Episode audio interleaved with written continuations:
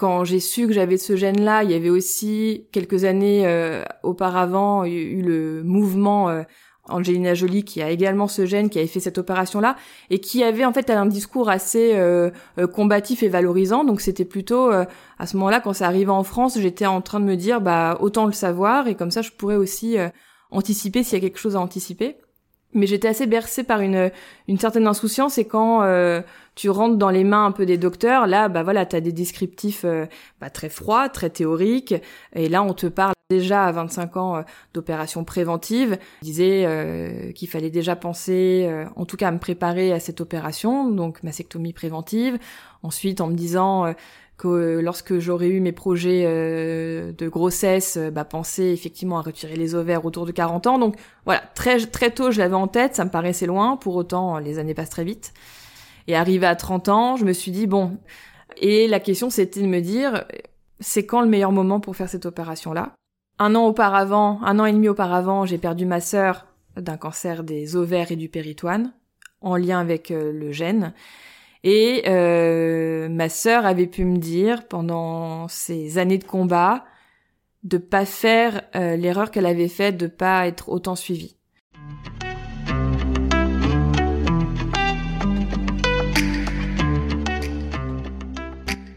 Bonjour et bienvenue sur Ouvrir la boîte, le podcast où on parle santé mentale.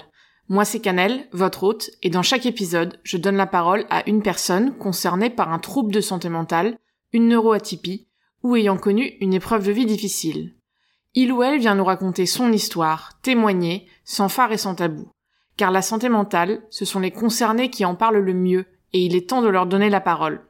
Aujourd'hui, je reçois Morgane pour parler mutation du gène BRCA, cancer du sein et de l'ovaire et mastectomie préventive. Les mutations des gènes BRCA1 et BRCA2 sont des altérations génétiques qui augmentent significativement le risque de développer certains types de cancers, notamment le cancer du sein et de l'ovaire. On estime aujourd'hui que deux femmes sur mille seraient porteuses d'une telle mutation.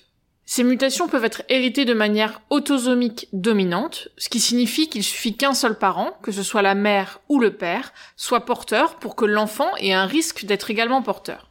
En France, les personnes porteuses de ces mutations peuvent bénéficier d'une surveillance précoce et régulière pour détecter tout signe de cancer.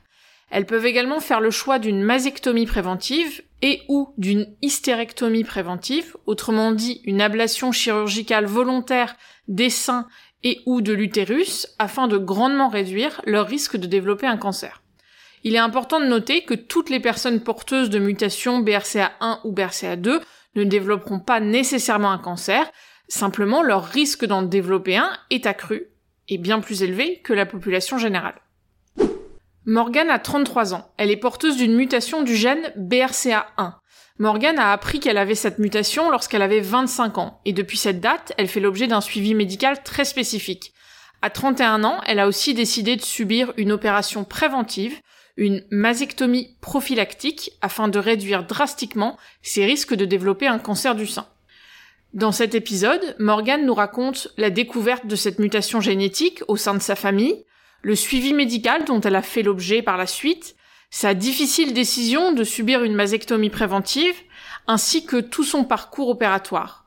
Et bien entendu, nous parlons aussi santé mentale, et Morgan évoque comment elle a pu protéger sa santé mentale pendant toutes ces épreuves.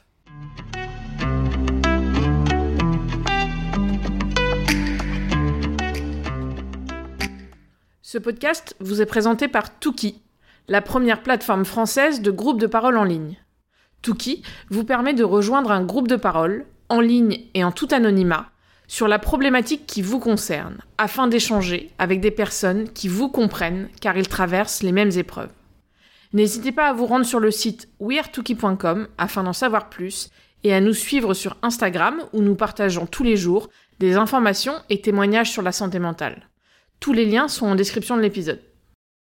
Allez, maintenant, on va ouvrir la boîte de Morgane.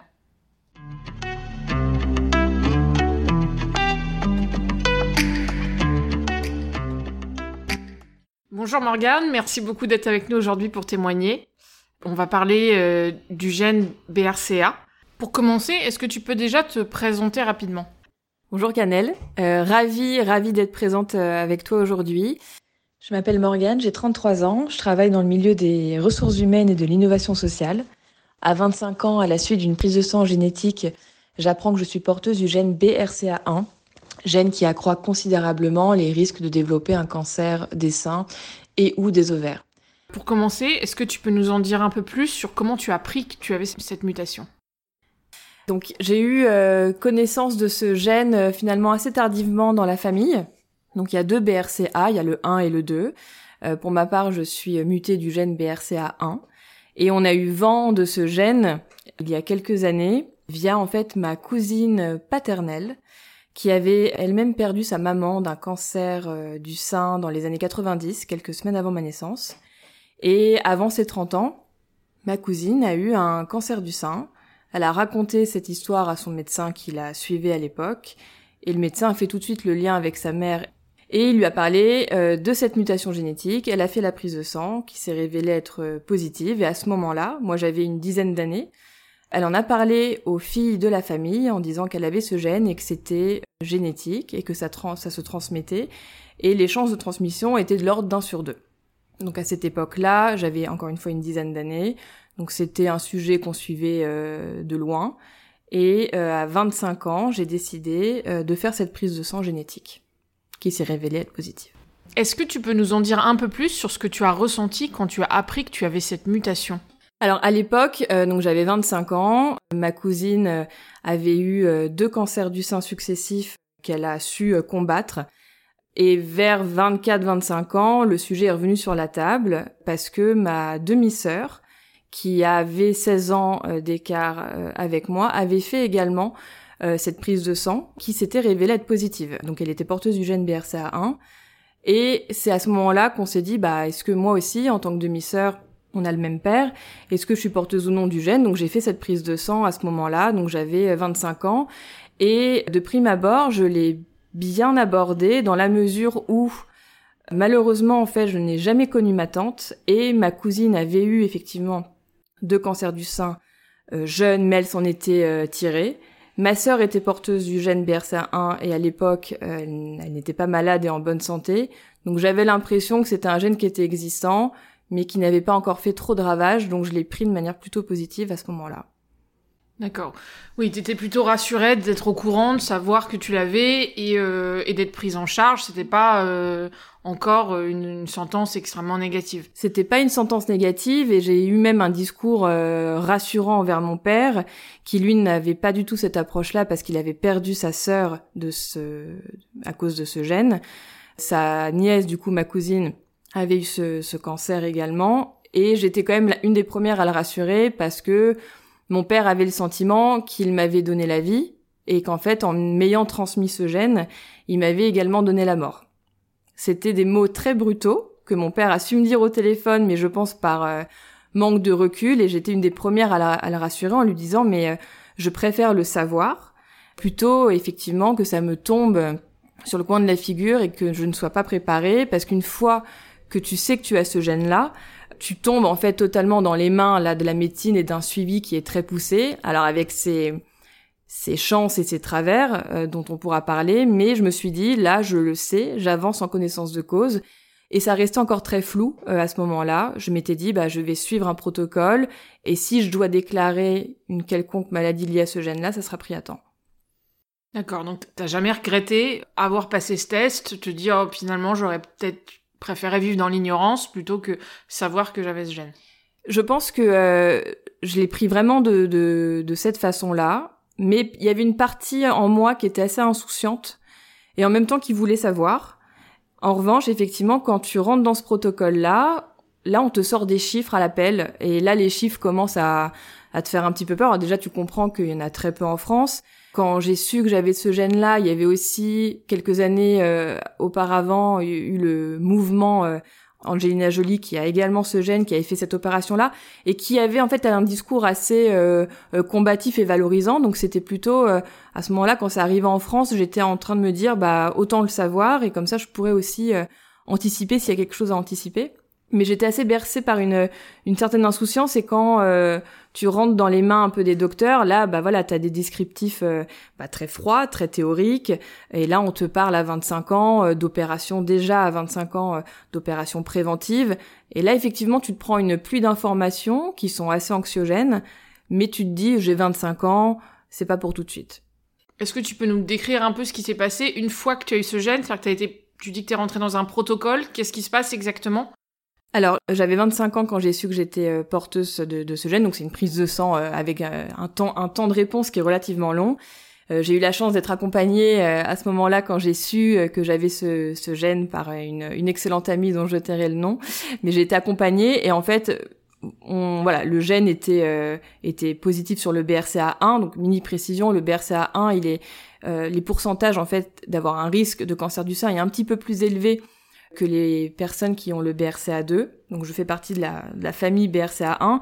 Et une fois que j'ai su que j'étais porteuse de ce gène-là, j'ai été tout de suite envoyée à l'hôpital Tenon, qui a un dispositif euh, de suivi euh, des femmes à haut risque de cancer. Donc typiquement, ça a été les premiers pas pour moi à l'hôpital Tenon, où j'ai rencontré euh, plusieurs médecins et là, j'ai commencé à prendre conscience un petit peu que c'était pas à prendre à la légère parce que déjà, tu mets un pied dans le milieu hospitalier, donc c'est déjà un petit peu anxiogène. Et puis tu es euh, dans une salle où il y a vraiment marqué sur la porte euh, euh, suivi des personnes à haut risque de cancer. Donc là déjà tu rentres dedans et tout de suite hein, tu te sens pas trop concerné encore. Tu dis bon bah j'y vais, je suis le je suis le protocole, mais voilà je suis pas malade, tout va bien.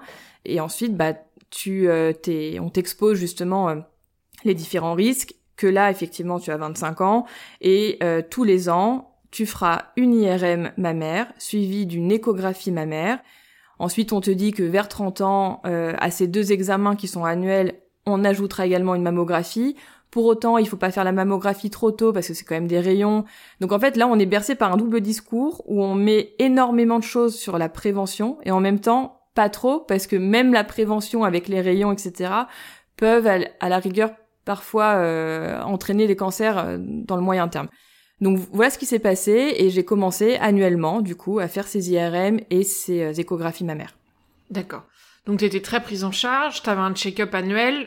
Qu'est-ce que tu ressentais lors de ces check-up annuels? Dans quel état ça te mettait? Comment t'arrivais à, à faire face à tout ça? Au tout début, je les prenais euh, bien, mais parce que euh, j'y allais un peu la fleur au fusil en me disant il y aura, il y aura pas de sujet, et je fais ça pour me rassurer, mais il y a pas de sujet. Euh, j'ai 25 ans, euh, je suis jeune. Euh, et en fait, du coup, les premiers, les premières IRM se passaient bien. Je n'y pensais pas trop jusque arrive le mois justement de l'examen où là effectivement je commençais un peu à baliser mais en fait sur 11 mois de l'année sur 12 j'y pensais pas et j'y allais vraiment de manière très sereine et effectivement le mois où arrivait le bah les, ces examens là je commençais à avoir un petit peu d'appréhension parce que progressivement d'année en année peut-être pas la première année mais sur les trois quatre années qu'on suivit ces examens annuels, en fait, je me disais que je prenais de l'âge et que je comprenais que statistiquement, j'avais de plus en plus de risques à un moment donné de déclarer justement euh, un des cancers liés à cette mutation. Et d'année en année, je me disais, en fait, j'y vais jusqu'au jour où on va me rappeler en me disant, là, faut peut-être refaire un examen, il y a quelque chose à l'imagerie qui, qui passe pas. Donc au début, ça allait, et progressivement, en avançant dans l'âge, j'y allais euh, avec un peu plus d'appréhension. D'accord. Et est-ce que c'est déjà arrivé qu'on te rappelle euh, après un check-up en disant là il faut qu'on fasse un peu des, des recherches complémentaires euh? Ouais, c'est déjà arrivé. C'est arrivé, euh, je vais avoir 27, 27 ou 28 ans. IRM ma mère, suivi d'une échographie, et ils voient quelque chose à l'imagerie. Ils savent pas trop ce que c'est. Du coup, ils me demandent de refaire une IRM à 6 mois. Donc je refais une IRM 6 mois plus tard. Il y a toujours cette chose à l'image, donc je comprends pas trop, j'entends le mot euh, adénome sclérosante, je vois pas trop ce que c'est. Euh, la radiologue qui me suit à ce moment-là est très rassurante, mais elle me dit en fait, si ça avait été une femme non mutée, j'aurais rien dit et je vous euh, aurais dit de rentrer chez vous et on se revoit dans un an. Mais vous avez le gène, donc on prend aucun risque. Et là, j'ai 27 ans, je me dis mais bon, ok. On continue et euh, vu que cette seconde IRM n'était pas euh, parfaite selon eux, j'ai dû faire une euh, biopsie justement pour voir exactement ce que c'était. Et les résultats m'ont été communiqués du coup quelques semaines après et c'était voilà rien à signaler. à la rigueur, il fallait peut-être l'enlever d'ici un an, et le fait est que la biopsie avait déjà tout retiré tellement la, chose était vraiment minime. Donc ça a été la seule fois où, j'ai été rappelée, et effectivement c'est un petit peu anxiogène parce qu'on se rend compte que là tout de suite on est pris dans un dans un moulin de d'examens, de rendez-vous, de consultations, mais ça s'est révélé être négatif, donc euh, on continue quoi. Ouais, et puis au moins t'es quand même prise en charge, c'est-à-dire qu'il laisse rien passer. C'est l'avantage d'être dans ce protocole, c'est que euh, des choses qui laisseraient passer pour d'autres gens, là ils vont aller creuser, euh, donc c'est à la fois anxiogène mais euh, rassurant aussi de savoir que t'es autant pris en charge. Et comment t'as géré l'anxiété dans ces moments-là? Est-ce que t'as des choses à dire sur, à ce niveau-là? Comment j'ai géré l'anxiété? J'étais suivie en fait depuis quelques années par une psychothérapeute. Et en fait, j'ai très très vite parlé de ce gène euh, à cette professionnelle. Et euh, on faisait beaucoup d'exercices où elle me projetait en, en, me faisant imaginer en fait un gène. Et en fait, euh, moi, spontanément, j'imaginais le gène comme quelque chose, comme un ADN, vraiment une succession de gènes. Et elle me disait de le voir, de voir un gène en bonne santé. Et, et de, de, le voir limite très lumineux et de me convaincre aussi que j'étais en bonne santé et que ça et que ça allait. Et elle me disait vraiment, euh, de d'aller faire ces examens-là dans un unique but qui était celui de me rassurer. Alors que moi, j'avais tendance justement, avec les années, à me dire, ah, j'y vais, j'y vais, mais il y a un moment, on va me dire que. J'ai cette, cette épée de Damoclès au-dessus de la tête, euh, voilà. Et ça a été un réel travail, euh, mais vraiment de visualisation, où elle me disait, fais-toi confiance, tu es en bonne santé, voilà, vraiment nourris-toi, nourris-toi de ça. Et j'ai réussi tant bien que mal à gérer cette anxiété en me disant que j'étais en bonne santé, que j'y allais pour me rassurer et pas pour attendre le verdict et me convaincre que j'avais une bonne étoile au-dessus de la tête. Il y a un an, tu as fait une mastectomie euh, préventive. Euh, peux-tu nous en dire euh, un peu plus sur ce sujet? Donc le 26 janvier 2022, date de ma de mon opération. Donc on appelle ça une, une mastectomie prophylactique. Donc ça veut dire qu'effectivement c'est préventif. Et je l'ai fait, j'avais 31 ans. Et euh, il y a plusieurs, euh, plusieurs facteurs qui m'ont poussé à faire cette opération. Déjà, je prenais de l'âge. Et encore une fois, on est bercé par euh, les statistiques. Quand on est pris en charge en matière de BRCA1, on nous dit qu'en fait, il y a un pic exponentiel d'avoir un risque d'attraper le cancer des, seins ou des ovaires à partir de 30 ans. Et en fait, de 30 à 50 ans, chaque année, je prenais des pourcentages euh, de risques supplémentaires pour arriver à un, plateau un peu entre 50 et 60 ans. Quand une femme non mutée, c'est totalement l'inverse. Donc j'avais euh, j'avais ça en tête, qu'on m'avait déjà euh, un petit peu rabâché à l'hôpital dès 26 ans, où à 26 ans j'avais eu un discours encore une fois très théorique sur le gène, où on me disait qu'il fallait déjà penser, en tout cas à me préparer à cette opération, donc mastectomie préventive. Ensuite en me disant que euh, lorsque j'aurais eu mes projets euh, de grossesse, euh, bah, penser effectivement à retirer les ovaires autour de 40 ans. Donc voilà, très très tôt je l'avais en tête, ça me paraissait loin, pour autant les années passent très vite. Et arrivé à 30 ans, je me suis dit, bon, j'étais avec le compagnon avec qui je suis aujourd'hui, et la question c'était de me dire, c'est quand le meilleur moment pour faire cette opération-là? Un an auparavant, un an et demi auparavant, j'ai perdu ma sœur d'un cancer des ovaires et du péritoine en lien avec euh, le gène. Et euh, ma sœur avait pu me dire pendant ces années de combat de pas faire euh, l'erreur qu'elle avait faite de pas être autant suivie. Donc j'avais plusieurs plusieurs facteurs. J'avais cette phrase de ma sœur qui m'a accompagnée tout tout le long et, et de me dire quel était le meilleur timing en fait pour faire cette opération là. Et j'en ai parlé à ce moment-là à ma gynécologue, puis à ma radiologue qui m'ont donné en fait euh, deux noms de médecins, de chirurgiens euh, assez renommés. Et je leur avais demandé quel était le meilleur timing. Et en fait, elles n'avaient pas trop d'avis, euh, sachant que j'ai été animée par la meilleure, le meilleur moment, ça sera ton moment en fait. Ça sera ta décision qui, qui te permettra de choisir le bon moment. Avec justement, en étant cohérente avec les chiffres, avant un projet, après un projet de grossesse. Et en fait, les choses se sont accélérées euh, parce que j'ai eu ces deux noms différents. J'ai vu un premier médecin euh, avec qui ça s'est bien passé, mais je n'ai pas eu un feeling humain euh, extraordinaire. Et pour autant, ça m'était essentiel pour pour faire cette opération, alors que j'étais quelqu'un, enfin j'étais saine et pas en mauvaise santé, donc c'était aussi une démarche où il fallait que je me sente accompagnée par le médecin. Et j'ai ensuite quelques jours après rencontré le deuxième médecin chirurgien cancérologue et là, euh, bah, ça a été un déclic. Toutes les questions que je pouvais avoir, toutes les questions que j'avais en, en suspens, euh, ont trouvé réponse euh, au bout d'un quart d'heure de consultation avec euh, ce, médecin, ce médecin magicien. Merci. Et est-ce que tu peux nous en dire un peu plus sur le déroulement de cette opération, les étapes préparatoires, comme tu le dis, le fait de faire une opération alors qu'on est en bonne santé, c'est quelque chose de très inhabituel. Donc euh, je suppose que le process en lui-même est inhabituel aussi. Et pour euh, si on a des femmes qui nous écoutent aujourd'hui, qui ont se gêne et qui se demandent comment ça se passe. Mm. Quand je suis allée voir ce médecin, donc c'était à l'Institut du Sein, et, en fait les, les échanges que j'ai eu avec ce médecin, quand je dis qu'ils m'ont conforté, c'est parce que j'étais la première à lui dire à ce moment-là, en fait là je viens vous voir, mais c'est Là, c'est contre-naturel pour moi parce que euh, je vais vous demander, je vous pose des questions sur une opération alors que tout va bien. Ma dernière IRM, ma dernière mammographie est, nickel. Euh, c'est un peu voilà, c'est pas euh, c'est pas intuitif en tout cas, pas du tout de se faire opérer en étant en bonne santé. Et c'est là où l'échange et le feeling avec les professionnels de santé est, est juste essentiel parce qu'il m'a tout de suite compris. Le hasard a fait que lorsque je suis allée le voir pour la première fois une femme était dans une autre pièce euh, qui euh, venait faire euh, vérifier ses cicatrices parce qu'elle avait été opérée trois mois auparavant et elle avait peu ou prou la même histoire que moi. Elle était plus âgée et il m'a fait rencontrer cette femme-là.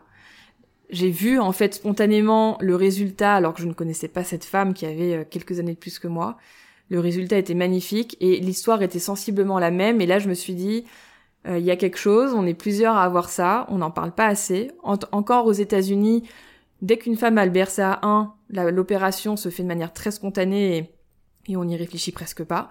En France, on est encore sur un schéma, euh, on vise surtout la prévention, les imageries, plutôt que vraiment l'opération chirurgicale. Et en fait, en en parlant, je me suis dit que c'était effectivement le meilleur, le meilleur moment, et parce qu'il m'a, il m'a généré une confiance spontanée, où il m'a dit des choses qui ont fait écho euh, en moi, où euh, il était très conscient que les femmes, et même les hommes, hein, parce qu'on parle beaucoup des femmes, et les hommes peuvent aussi avoir le gène BRCA1, mais étaient des personnes qui de base étaient du coup très informées, parce que avant de le voir, j'avais lu je ne sais combien d'articles médicaux sur cette opération-là, les pour les contre, avec des photos qui pouvaient être plus ou moins choquantes parce que les opérations ne sont pas toujours réussies. Et puis lui, il m'a montré, voilà, certaines photos d'opérations de mastectomie qu'il avait fait. Je trouvais que le résultat était très beau. Et puis il a été transparent sur les pour, les contre. Et voilà, et il m'a vraiment laissé la main, parce qu'à un moment, je lui ai demandé si c'était une bonne décision, celle que je prenais là, de la prendre à 31 ans. Et je saurais même pas dire exactement ce qu'il m'a dit à ce moment-là, mais il m'a jamais dit oui, fais-le, non, ne le faites pas. Il m'a juste répondu, et en fait, le cheminement s'est fait tout seul. Et quand je suis sortie de là, de, de l'Institut du Sein, je me suis dit, mais ouais, c'est le bon moment. C'est le bon moment. Et au deuxième rendez-vous, euh, euh, ma mère m'a accompagnée à ce deuxième rendez-vous. Et il m'a redonné, voilà, les statistiques. Il m'a décrit comment l'opération se déroulerait, euh, l'arrêt de travail que ça supposait. Donc c'était deux mois d'arrêt. Quelles étaient les suites opératoires, les éventuels risques. Il est allé jusqu'à me montrer à quoi ressemblait un, un drain euh, lorsque tu fais une opération euh, comme ça. Il m'a montré des prothèses que j'ai pu toucher. Enfin voilà, ça a été vraiment très pratico-pratique.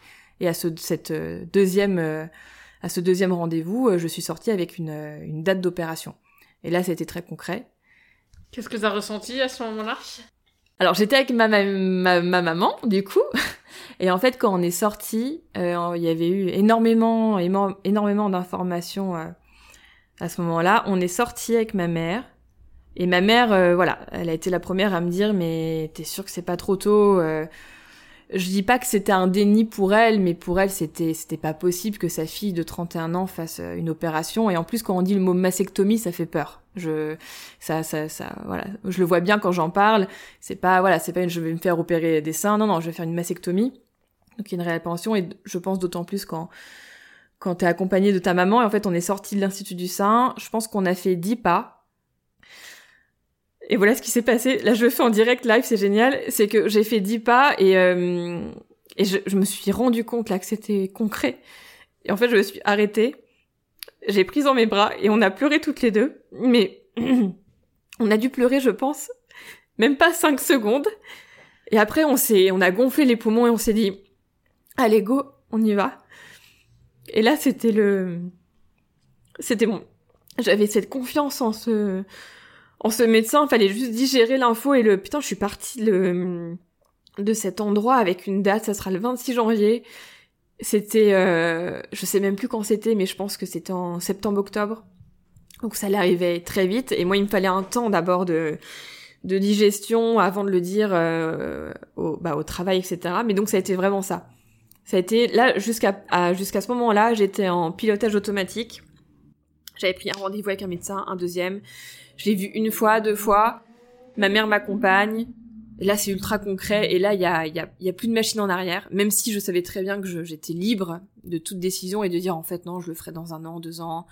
Non, j'attendrai. Euh, j'attendrai d'avoir un enfant, deux enfants. Et euh, donc voilà. Mais au fond de, moi, je savais que c'était, euh, il y avait le côté, je, je, vais pas faire machine arrière, là j'y vais quoi.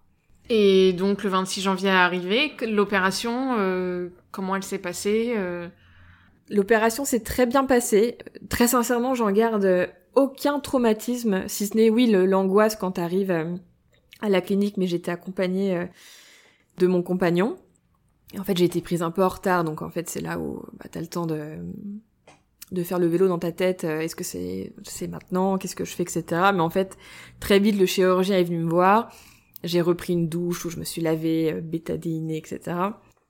Et ce médecin est arrivé. Et en fait, euh, je peux pas décrire la relation que j'ai avec ce médecin, mais euh, il arrive, je me sens bien en fait. C'est ça qui est assez incroyable, c'est que j'ai, il est rentré dans ma petite chambre bah, de clinique. Et puis là, voilà, il a, il a re-regardé ma poitrine. Puis là, on, on est euh, dans les séries américaines qu'on devine, euh, il prend son marqueur, euh, il me dessine sur la poitrine, je lui dis mais qu'est-ce qu'il est en train de faire, mais je vais ressembler à quoi? Et puis voilà, il me décrit un peu comment ça va se passer, que il y a eu un peu de retard dans le bloc précédent, mais que voilà, genre à 13h30, c'est parti, on y va. Et ben en fait, ce que j'ai beaucoup apprécié, c'est que le brancardier est venu à toquer à ma porte et je pensais en fait m'allonger dans un lit et partir euh, en étant allongée. Et en fait, c'est euh, ça s'est passé autrement. J'ai marché en fait à côté euh, du brancardier jusque dans l'ascenseur. J'ai été en fait actrice de mon opération jusqu'au bloc. Parce que j'étais, moi dans ma tête, je me suis dit, ok, donc ils me mettent pas dans un lit à me pousser alors que je peux très bien marcher. Bah non, justement, bah je peux marcher, j'y vais. J'ai marché à côté, j'ai embrassé mon compagnon, on s'est dit bon bah à plus, hein, à ce soir, vraiment de manière très très légère, comme si euh, j'allais juste acheter du pain et revenir. Et euh, dans l'ascenseur, le euh, cette personne m'a demandé qui m'opérait, donc j'ai dit le prénom et le nom du médecin. Il m'a dit ah bah vous faites opérer par par le meilleur d'entre d'entre tous. Hop, je descends, j'arrive et puis là je vois une énorme salle, mais j'irais qu'elle faisait 20 mètres carrés je vois le ce lit au milieu, puis je, je voilà, là voilà, je vois une infirmière, deux infirmières, mon chirurgien, l'anesthésiste que j'avais vu euh, deux semaines avant. Enfin, je vois plein de gens, je vois quatre ou cinq personnes et je me dis oh, quatre ou cinq personnes pour moi. donc, je m'allonge. À un moment, je tourne la tête euh, à gauche, euh, je vois ma dernière mammographie qui est posée. Donc là, je vois voilà, je vois mes nénés sur cette radiographie. Et puis là, il me branche de partout, euh, il me parle, euh, mais ça se passe très bien. Je, je sens énormément de d'apaisement. Vraiment, je j'ai pas de palpitations, je me sens déjà détendue. Très vite, il me il m'installe la perf pour euh, l'anesthésie.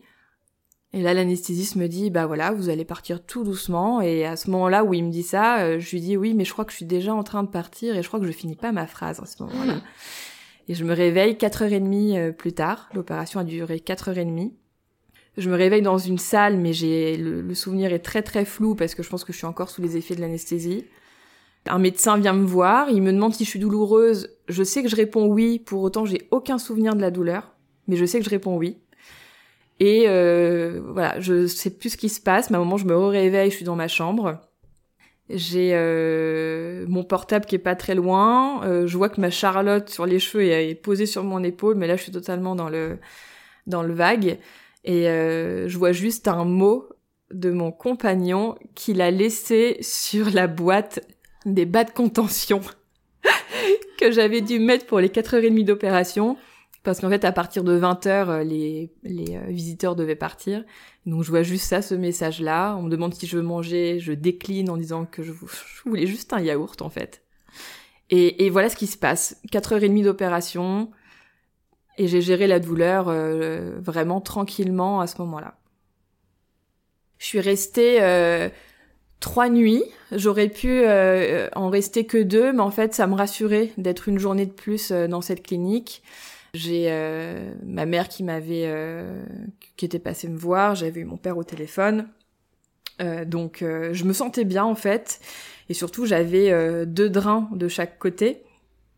Et en fait, je j'espérais pouvoir rentrer chez moi uniquement avec un drain de chaque côté, et c'est ce qui s'est passé parce que je rendais plus euh, suffisamment de le liquide. Donc euh, euh, quand je suis partie chez moi, du coup trois jours après, j'avais un drain de chaque côté, donc j'étais un peu plus légère pour rentrer chez moi. D'accord, et donc là, comme tu dis, tu avais deux mois d'arrêt, deux mois pour te remettre de cette opération, donc de tout ton suivi opératoire. Est-ce que tu peux nous en dire un peu plus sur toute cette période?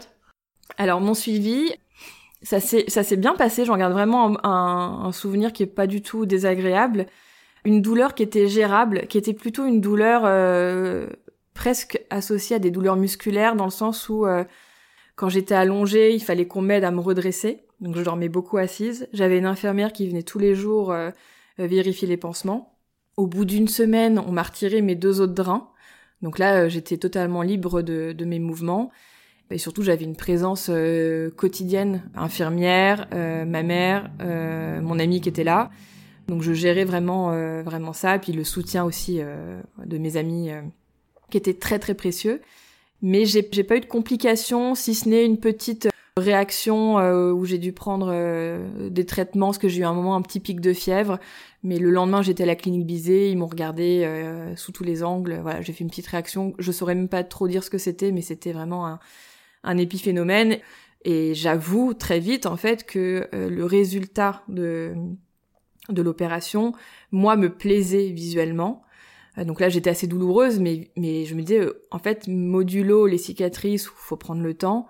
Visuellement, je trouvais ça très beau, alors que j'avais pu voir euh, d'autres images, j'avais pu voir également la, poitrine de ma cousine qui s'est fait, qui a eu cette même opération, mais elle, post-cancer, post-radiothérapie, où les résultats bah, effectivement étaient beaucoup moins harmonieux que ce que j'avais. Et en fait, bah, le visuel, je vois les cicatrices, mais le, rendu était beau. Des, belles euh, suites, en tout cas opératoires, et ensuite s'en sont suivies 20 séances de kinésithérapie, où j'ai retrouvé ma mobilité, et, euh, et euh, non, ça s'est vraiment très bien passé. Et oui, comme tu disais, finalement, les choses ont beaucoup évolué ces dernières années sur les opérations, que ce soit post-cancer, mais surtout préventif corrige-moi, mais moi j'avais entendu par exemple que parfois tu pouvais perdre tes tétons et c'est plus du tout le cas aujourd'hui. Il y a eu vraiment une grande évolution euh, à, ce niveau-là. Ouais, tout à fait. Euh, en fait, quand tu fais une mastectomie, alors préventive, prophylactique, donc ça veut dire vraiment tu es sain, enfin tu n'as pas de cancer. C'était une de mes premières questions, c'était euh, mais est-ce que je garde mes tétons ou pas? Est-ce que si je ne les garde pas, est-ce que je fais le choix de ne pas en avoir? Ou bien de faire du tatouage, ou bien une reconstruction. Et en fait, les deux chirurgiens que j'ai vus m'ont dit non, non, maintenant, dans la plupart des cas, on fait en sorte de garder euh, l'aréole et on garde, on garde vraiment le téton. Donc là, moi, j'ai mes, euh, j'ai mes deux seins avec mes deux tétons. Et du coup, je pense qu'aussi dans l'acceptation, c'est, aussi certainement moins traumatisant. Tu perds en sensibilité, ça c'est indéniable. C'est plus du tout la même chose qu'avant. Mais en fait, toutes les choses qui sont à gagner, euh, à ce moment-là, c'est, ça fait partie aussi des, des pour et des contre. C'est que visuellement, les photos que j'avais pu voir euh, me confortaient dans le choix où euh, oui j'aurai cette cicatrice mais euh, elle, elle ne m'est pas traumatisante. Et j'ai fait ce choix effectivement de réduire mes risques à 5% versus 70% d'avoir un, cancer du sein. Et oui j'ai fait également une croix au-delà de la sensibilité qui était vraiment le cadet de mes soucis à la rigueur. J'ai fait une croix sur l'allaitement possible mais voilà, c'était une... les pour et les contre et finalement euh, c'était vite vu, en tout cas pour moi.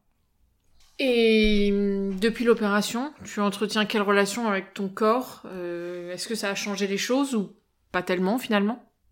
Eh bien, euh, quand, quand tu fais les séances de kiné, t'as une personne qui vient malaxer tes prothèses, les rendre beaucoup plus souples. Donc là, ça t'aide beaucoup déjà à prendre conscience de ton corps parce qu'à ce moment-là, moi moi-même je, je, touchais peu ma poitrine. Alors non non pas que je n'aimais pas, mais j'étais encore très dans la protection et et voilà, je mettais la crème cicatrisante, mais ça s'arrêtait là. J'osais pas encore vraiment les, les, les toucher. Et quand t'as un professionnel qui les touche devant toi, qui te dit comment les masser ensuite quand tu es tout seul, bah tu te réappropries ton corps à ce moment-là.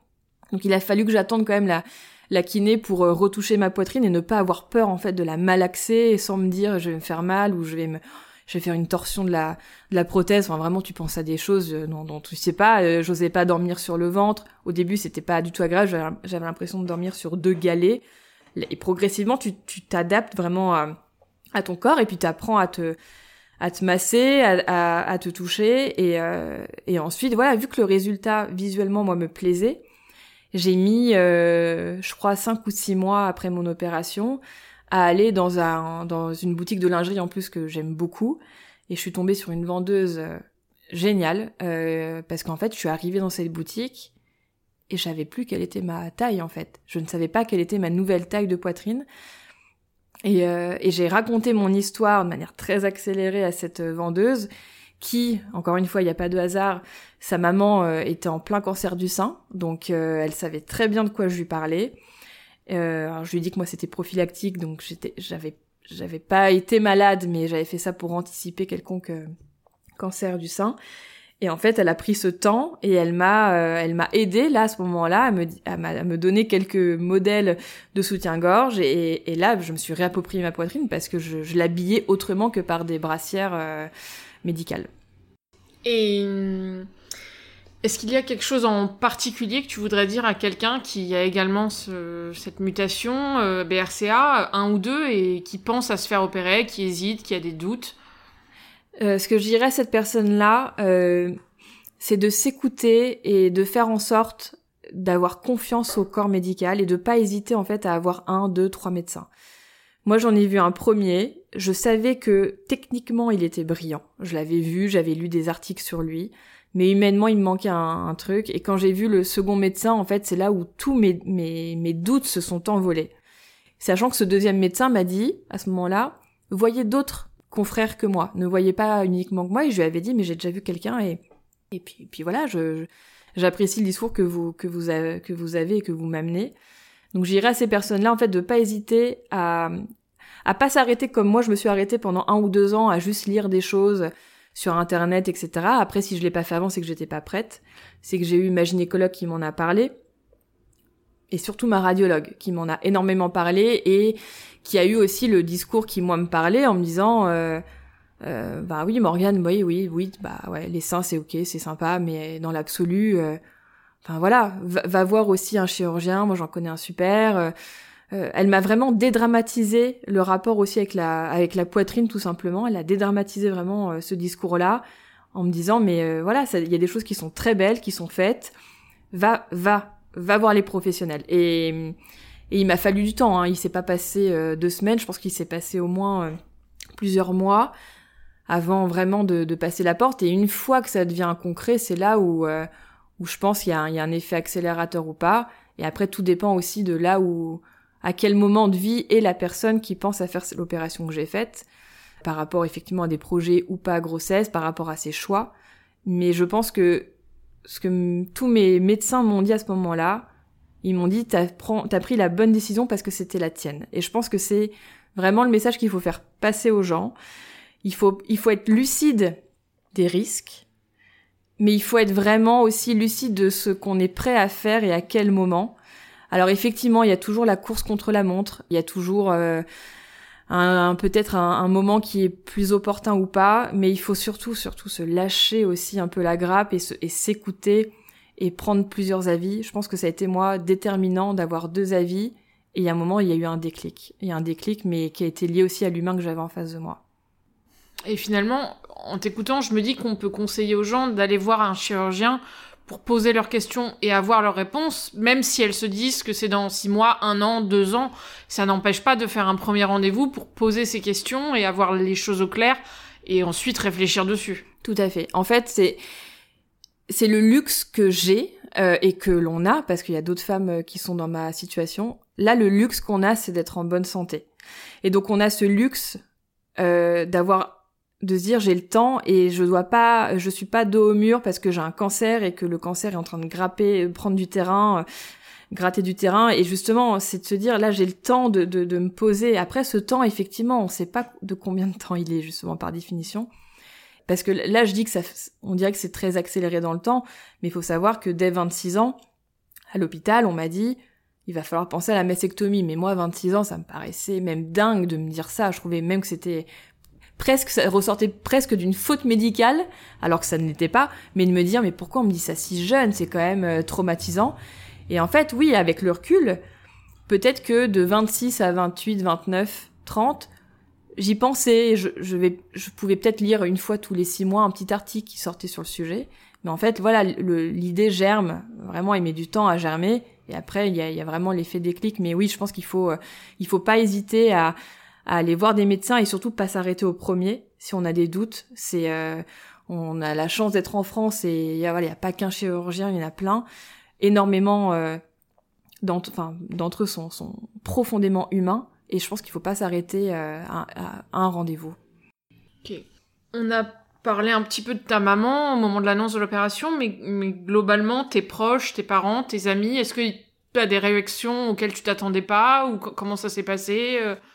J'ai euh, j'ai décidé aussi le du cercle euh, d'amis auxquels j'en parlais. J'ai très peu parlé de mon papa dans ce podcast parce que mon père est éminemment pudique, mais euh, je sais qu'il a et il le dira euh, jamais, mais je sais qu'il a une énorme culpabilité parce que le gène vient justement de cette euh, branche paternelle. Euh, je sais qu'il a perdu sa, sa sœur, et à tel point qu'il m'a jamais trop parlé de sa sœur, parce que je pense que le sujet finalement a toujours été très vif. Quand ma sœur est tombée malade, je sais que ça a réactivé une culpabilité chez lui, et je sais qu'il a été un des premiers à me dire le courage que j'avais avec euh, avec ma mère. Et moi ma mission ça a été de déculpabiliser mon père. Et donc quand je lui parlais de cette opération c'était vraiment euh, pour le rassurer en fait et en lui disant en fait euh, bah j'aime la vie et et voilà c'était aussi il a perdu sa, sa première fille donc si je peux aussi acheter un peu de soulagement pour mes parents en faisant ça je m'en achète en fait indéniablement de les savoir bien fait que je vais bien. Et, euh, et donc voilà, j'ai vraiment essayé de, de, de, de, dédramatiser la chose avec mon père. En revanche, effectivement, toutes, toutes ces précautions euh, oratoires, je les ai pas prises forcément avec mes amis avec qui je peux dire les choses euh, de manière beaucoup plus libre. J'ai choisi vraiment le cercle de mes amis à qui j'en parlais. Forcément, ça allait être des amis euh, avec lesquels je suis les, les, les plus proches. Et en fait, mes amis m'ont, totalement conforté dans ma décision. Et en fait, ça a été très très fluide, quoi, parce que euh, jusqu'à une semaine de mon opération, euh, parfois je pouvais encore dire mais qu'est-ce que je fais, quoi euh, Est-ce que est-ce que vraiment c'est le bon moment? Mais ça se trouve j'aurais jamais eu de cancer du sein et je vais m'infliger ça, mais et en fait là c'est ouais c'est le côté bah ouais mais c'est la roulette russe en fait on ne sait jamais, mais on va faire un choix cartésien, rationnel oui, je pense que c'est la meilleure chose qu'il faille faire. Et en fait, j'étais confortée euh, dans, dans, mes questionnements par mes amis, et puis j'étais, euh, je me sentais, je me sentais vraiment euh, rassurée. J'ai même une de mes amies qui a su me dire à un moment donné, euh, mais en fait, je n'ai jamais vu une décision aussi réfléchie que la tienne, parce qu'au dernier moment, j'étais en train de me dire, mais mais là, tout va bien, tout va bien. Pourquoi je l'attends pas trois ans, quatre ans? Pourquoi maintenant? Même, même moi, je savais plus en fait à ce moment-là. Et voilà, j'ai été euh, rassurée, j'ai été portée, j'ai été encouragée, j'ai été valorisée par toutes euh, ces amies. Et en fait, ça a rendu ma décision euh, encore plus naturelle et, euh, et j'ai réussi même à avoir un, à un moment donné une, un sentiment de fierté en fait et que j'ai, enfin voilà, de manière générale, je pense que c'est dur d'être fier de soi et en fait là oui, j'ai clairement été fière de moi. J'ai j'ai été fière de moi et même, euh, voilà, un des mots de ce chirurgien, encore une fois, euh, ça a été de, de me dire que j'étais une réelle héroïne, et j'ai eu besoin de ces mots-là pour euh, gonfler un petit peu ma confiance en moi. Ouais, je confirme, une vraie héroïne. Et pour finir sur la mastectomie, une autre chose qui m'intéresse, c'est peut-être la réaction de ton employeur, parce que ça peut être un, Encore une fois, les gens qui se posent la question de faire potentiellement cette opération, ça peut les inquiéter de savoir comment leur employeur réagit, comment en parler à leur employeur. Ça faisait six ans, un peu plus de six ans que j'étais dans l'entreprise dans laquelle je suis toujours quand j'ai fait cette décision-là.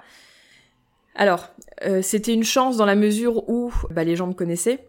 C'était pas un employeur que je connaissais depuis quelques mois, un an ou deux ans. Et au-delà de ça, mon employeur et mes collègues très proches savaient mon histoire parce que à un moment donné, avant même que ma sœur tombe malade, bah tous les ans j'allais faire mes examens. Donc on le dit pas forcément les premières années, puis à un moment donné, euh, la vie fait que euh, bah, tu racontes, euh, bah là je vais à l'hôpital, puis je vais faire ci et ça. Ah pourquoi? Donc les mes collègues très proches savaient que j'avais le gène BRCA1. Mes collègues très proches ont su que ma sœur était tombée malade. Mes collègues très proches ont su que ma sœur était décédée. Et mes collègues très proches ont su en fait que j'avais euh, cette idée-là dans la tête et, euh, j'en ai parlé euh, à trois mois de l'opération pour aussi prévenir et anticiper ce qui était anticipable. Et mon mon boss à l'époque a, a, mis un temps vraiment parce qu'il sûrement je lui ai pas dit le nom de l'opération. Je disais que j'avais une opération que j'avais en tête depuis quelques mois voire années et que j'allais passer le pas, que je m'étais décidée. Et quand je lui ai dit le mot mastectomie, euh, il y a eu un petit moment euh, de déglutition. Et il m'a dit euh, que c'était très courageux et que c'était une très très bonne décision. Et puis mes collègues, desquels je suis vraiment très proche, bah voilà, ils m'ont ils m'ont clairement soutenu. Et puis j'ai eu un retour ensuite vraiment en douceur. je suis revenue à mi-temps parce qu'effectivement il y avait eu deux mois et demi d'arrêt. J'avais encore une, des cicatrices quand même à gérer, j'avais l'essence de kiné, euh, donc le fait de revenir à mi-temps thérapeutique a été euh, a, permis un retour en douceur.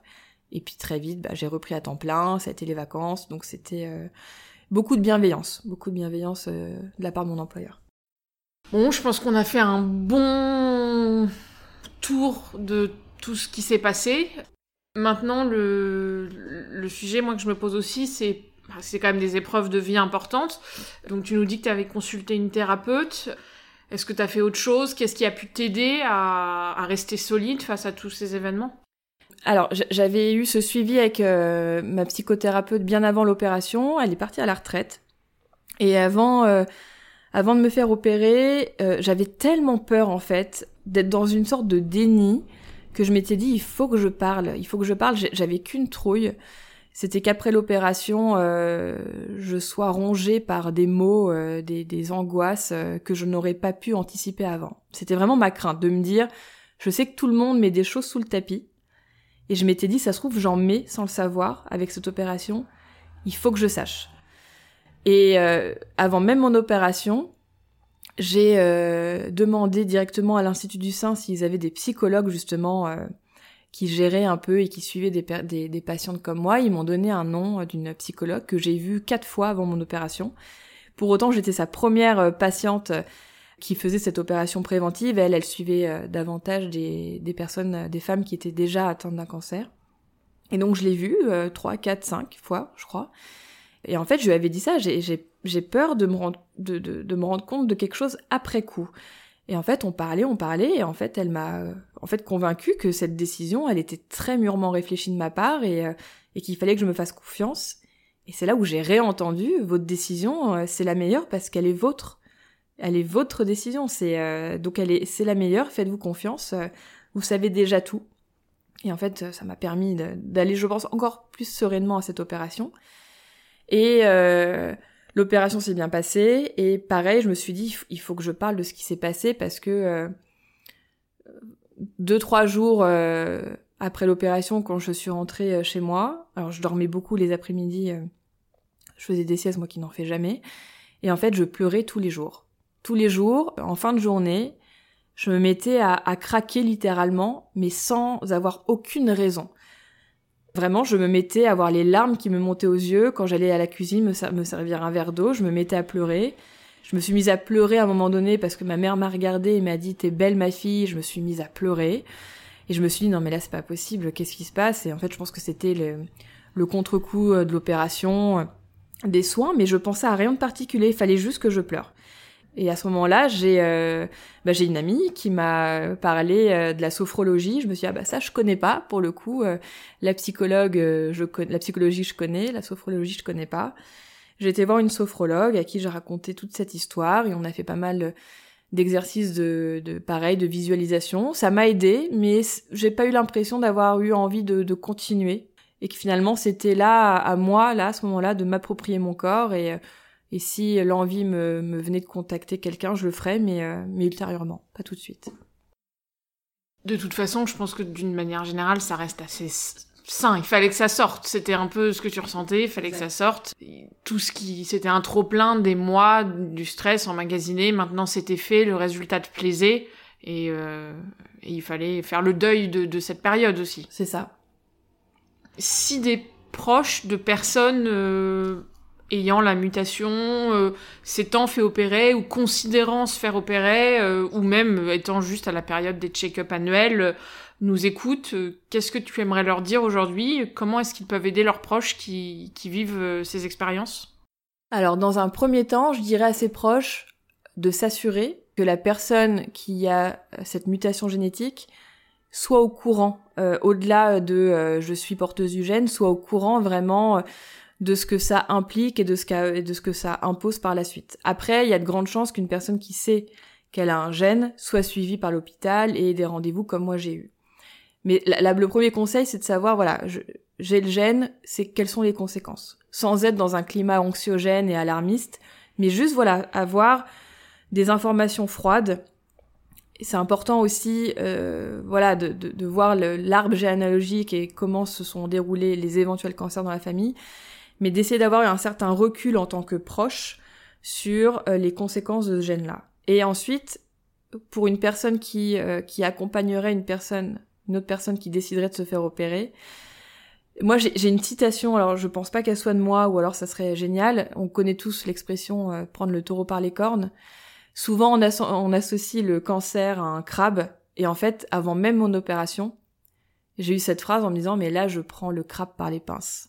Et c'est de se dire, j'ai cette chance de savoir que j'ai une épée de Damoclès au-dessus de la tête et je peux contourner quelque chose que je pensais insaisissable via ces opérations-là. Et, euh, et c'est ces messages-là, en fait, qui, euh, je pense, à mon sens en tout cas, sont réconfortants et qui euh, permettent justement aux femmes majoritairement de passer le pas et d'avoir confiance en elles. Est-ce que tu as des ressources qui t'ont aidé? Euh, Tu as parlé d'articles scientifiques, mais peut-être aussi des livres, des films, euh, des comptes Instagram.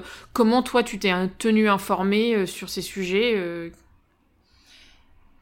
C'est là où le bas blesse. J'ai pas eu les ressources que j'aurais pu attendre. Avant mon opération, je m'étais renseignée sur le gène BRCA1, j'étais tombée sur des forums, mais je ils me parlaient pas, ils étaient très axés sur euh, euh, sur un, aspect vraiment très euh, médical, malade, et je m'y retrouvais pas. Et je pense que de recherche en recherche, je suis tombée sur un, un compte Instagram d'une femme qui est à peine plus âgée que moi et qui avait fait cette opération parce que porteuse du gène BRCA1, dont la maman avait eu un cancer du sein triple négatif. Et elle a fait cette opération euh, préventive, je crois, un ou deux ans euh, avant moi. Et j'ai pu suivre en fait à ce moment-là, parce qu'elle l'a médiatisé sur son compte Instagram, euh, j'ai pu suivre en fait bah, les opérations, enfin l'opération, les différentes étapes de reconstruction. Elle avait même mis quelques photos post-opération. J'avais vu les drains, les bleus, les cicatrices, tout en me disant bon bah chacun réagit différemment mais de suivre cette personne-là, étant donné que je pouvais me comparer à elle, elle a le gène, ça m'a ça m'a beaucoup aidé à me sentir euh, à me sentir moins seule. Je l'ai dit un peu plus tôt, mais quand j'avais été voir euh, mon médecin et qui m'a présent et qui m'a montré justement cette femme qui avait euh, également ce gène-là, spontanément, il m'avait mis en relation avec elle, elle, elle, elle était consentante à, à ce qu'il me communique son numéro de téléphone, et je lui avais écrit justement en espérant qu'elle me réponde. Et en fait, moi, j'espérais euh, de manière très légère, qu'on puisse se voir autour d'un café, qu'elle me parle de l'opération. Et je lui ai fait ce, message-là. Elle m'a pas répondu et c'est totalement son, droit et je, lui en veux certainement pas. Mais ça montrait bien ce moment-là mon envie et mon souhait de pouvoir parler à des gens qui me comprenaient et pas que mes amis qui n'ont pas le gène ou pas que mes parents qui me comprenaient, qui me portaient, mais qui pour autant n'étaient pas à ma place et j'avais ce besoin à ce moment-là, mais que j'ai su trouver un peu via le compte Instagram, mais ça reste du virtuel virtuel. J'ai pas rencontré cette personne-là, on s'est pas eu au téléphone. Voilà, j'avais juste une visibilité sur sa vie à ce moment-là. Et c'est ça qui m'a manqué et j'ai pu lire effectivement des, des, livres, mais c'était des livres de femmes qui avaient eu un cancer du sein, donc c'était encore autre chose. Donc voilà, très peu de témoignages, ou alors c'était des témoignages de gens qui étaient déjà malades. Ça m'a quand même aidé dans l'opération de la mastectomie, mais c'était pas ça, ça collait pas exactement à ma réalité que je cherchais à ce moment-là. Je pense que c'est pour ça que tu as voulu témoigner aujourd'hui, pour euh, laisser un témoignage pour euh, toutes les femmes qui pourraient être dans ta situation. Tout à fait. Et en plus, je me rends compte que je, justement, je prends presque plaisir à parler de cette opération parce que euh, j'ai besoin, en fait, euh, bah, que ça soit su, euh, même envers des personnes qui n'ont pas cette mutation génétique, et de dédramatiser et, vraiment favoriser cet accompagnement et de se dire, voilà, c'est pas catastrophique, c'est pas alarmant, on est en 2023, euh, il y a des, belles choses qui sont possibles et euh, il faut, faut y aller en fait. Il faut en parler et il faut surtout euh, dédramatiser quand, quand on peut le faire. Bon, on arrive sur la fin de ce podcast. Est-ce que tu as un autre message particulier que tu souhaites faire passer aujourd'hui? Pas de message particulier, juste bienveillance. On est, on est notre meilleure boussole interne et il faut pas du tout le négliger. Il faut s'écouter, se faire aider, accompagner euh, et, poser les bonnes questions aux bonnes personnes, mais vraiment, encore une fois, ta décision, si c'est la tienne, c'est la meilleure. Tu es ta propre boussole. Merci Morgane, merci pour ce témoignage. J'espère qu'il pourra aider d'autres femmes concernées par euh, ce gène et qui se posent euh, peut-être encore beaucoup de questions.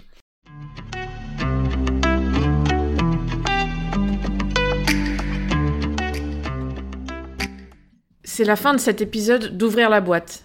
Merci beaucoup d'être resté jusqu'au bout. Si vous avez aimé cet épisode, abonnez-vous, laissez-nous un avis sur votre plateforme d'écoute habituelle et surtout, partagez-le autour de vous.